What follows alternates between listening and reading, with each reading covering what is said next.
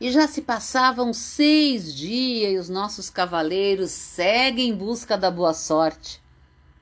E no sexto dia, Note, abatido, se pôs a vagar no bosque encantado, compreendendo que realmente não havia nenhuma chance de ter um trevo de quatro folhas, um trevo mágico de quatro folhas.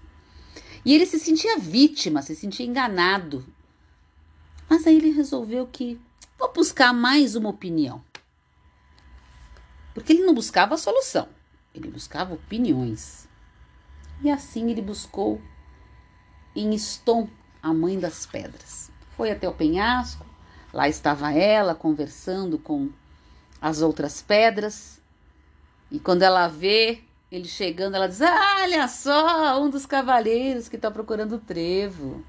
Há quatro dias que não se fala em outra coisa por aqui. Na verdade, já eram seis. Seis dias. E aí ele fica irritado, porque sentiu a zombaria de Stone, a mãe das pedras.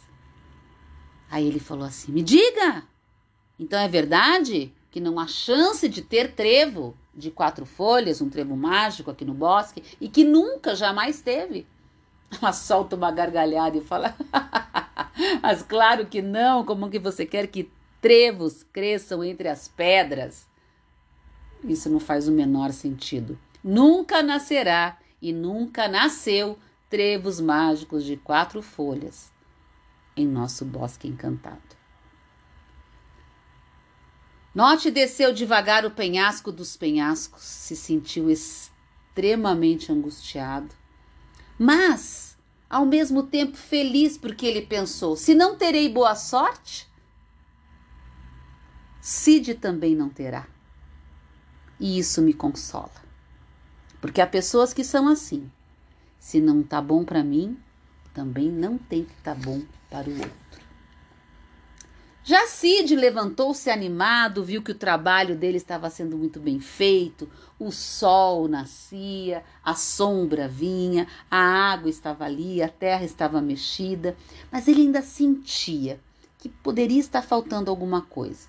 E aí ele começou a conversar com os seres presentes ali no bosque e todos não tinham uma resposta para dizer se estava faltando alguma coisa. E aí ele decidiu que ele iria conversar também com a Stone. E subiu no penhasco dos penhascos. Em sua escalada, ele começou a sentir a suave brisa que soprava à medida que se afastava do nível do chão. Chegou ao cume, sentou-se, passou a olhar no horizonte em busca de inspiração e nada. De repente, quem vem falar com ele? Stone, a mãe das pedras. E ela diz assim: Você está me amassando. Cid deu um salto tão grande que quase rolou o penhasco abaixo.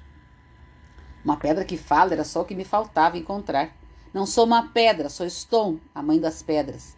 Suponho que você seja o outro cavaleiro que anda procurando um trevo mágico. Você é realmente a mãe das pedras? Então não entende muito de trevos, não é? Evidentemente que não entendo, mas de uma coisa eu sei. Já disse o mesmo ao outro cavaleiro vestido de negro: Trevos de quatro folhas não podem crescer onde há pedras. Você disse de quatro folhas? Sim, de quatro folhas. E o de três folhas? Os de três folhas, sim, podem nascer em solo pedregoso, mas o de quatro crescem com menos força e por isso precisam de um solo totalmente livre de pedras que impeçam seu crescimento. Esse pequeno comentário sobre a diferença entre um trevo de três e um de quatro poderia parecer banal para muita gente, mas não para Cindy. Estava certo de que, em geral, os elementos-chave só são descobertos nos pequenos detalhes. No óbvio e no conhecido, dificilmente se encontra resposta para o que é aparentemente desnecessário, mas imprescindível. Claro! Como não percebi isso antes? Muito obrigado! Agora preciso ir embora, pois tenho pouco tempo. Desceu depressa o penhasco dos penhascos, precisava correr a toda velocidade, pois não havia tirado as pedras do seu pedaço de terra.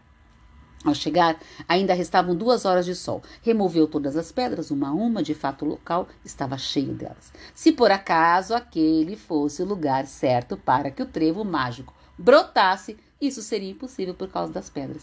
Percebeu como era importante valorizar e reconhecer o que tinha alcançado, o que lhe definia como a parte já cheia do copo.